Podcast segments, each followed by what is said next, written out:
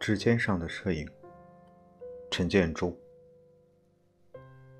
指尖上的摄影。不久前，奥地利的一家拍卖行拍出了一架徕卡零系列，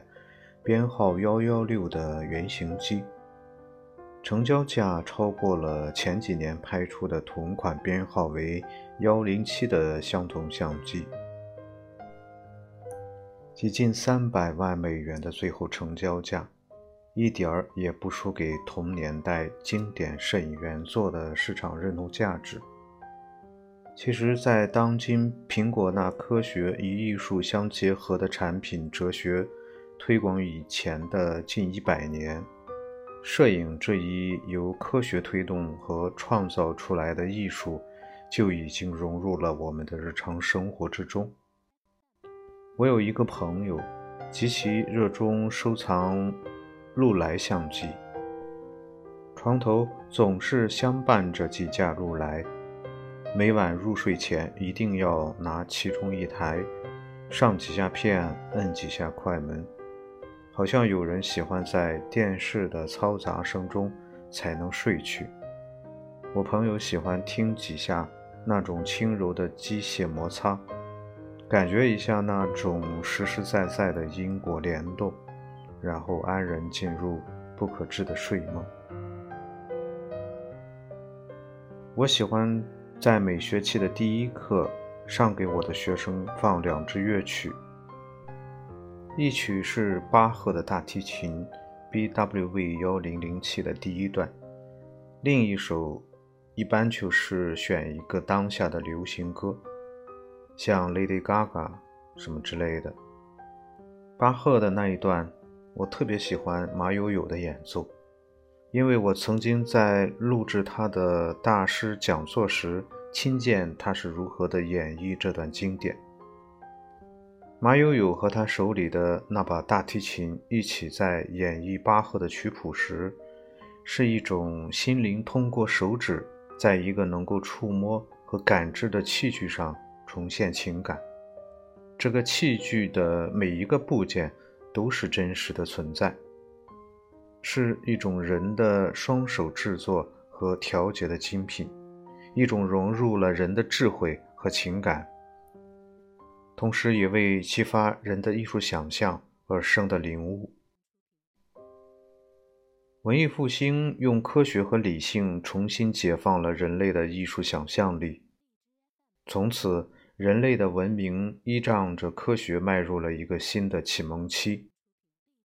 文艺复兴的另一个成果就是用图像来精确地刻画自然界很多因果相连和互动的结构。通过对自然表象的科学分析，用图像来再现自然表象背后的逻辑关系，从而给艺术的创作找到科学的原理。依据这样的原理，艺术不仅可以得到一个理性的解读，而且有可能再现真实。于是，那种莫名的挖许可以得到一个“啊哈”的解答。当图像不仅用来表达人类的情感，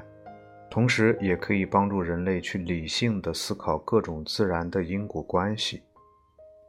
图像本身又不知不觉地反过来。起着提升着自我的功用。机械制图帮助文艺复兴及其之后的艺术家和科学家，从逻辑上去创造出某种能够给艺术创作带来更大的想象自由和实现的器具。摄影的暗箱和镜头便是这种科学化图像的成果。文艺复兴带来了理性的科学实证主义。从而引发了随后的以机械技术为代表的工业革命。科学实证主义和机械工业革命反过来催化了文化和艺术对于社会由于物质变革而产生的新现象的反思，现代主义思潮应运而生。由于早期摄影器材和材料的限制。摄影曝光靠的不是手指摁动快门的那种联动操作，而是开合镜头盖的时间掌握。我可以想象当时摄影师对于摄影过程和瞬间掌控的那种愉悦感，相比以后摁动快门的心理反应，一定相差很多。除了瞬间的不可掌控之外，最主要的可能还是那种缺乏像演奏乐曲时所感觉到的指尖作为心灵和器具之间那种随心交流的互动。当相机结构从一个简单的暗箱加一个光学镜头，演变为可以掌控成像过程和结果的光机结合体，摄影过程的本身也变成了一个。像演奏乐器一样的仪式，而这个仪式的灵性部分，也是指尖作为一个中介，将心灵和相机这个机械体交互作用，演绎自我感受的过程。演绎好一部音乐作品，乐器和演奏者的指尖互动是成败的关键。同样，演绎出一张好的照片，需要指尖。和相机的完美配合，想来也神奇。乐器演奏前的调弦和演奏时手指在弦上的舞动，真的很像拍摄之前调教相机的曝光机构和拍摄时手指对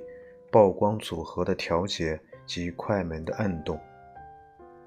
一气呵成的照片就像一气呵成的音乐一样，存在着不可复制的灵光。我不是很喜欢数码摄影这个表述，因为我一直感到数码这东西是一种摸不到，有时也根本无法掌握的怪物。特别在用数码相机拍摄时，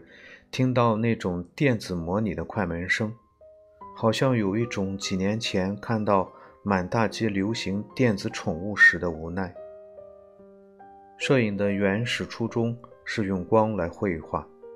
基本还秉承着绘画时那种手指尖通过触摸器具时留下影像的快感。而数码这东西，通过摁一堆按钮，有时还可以预设效果，特别是那种什么都预设好的数码相机，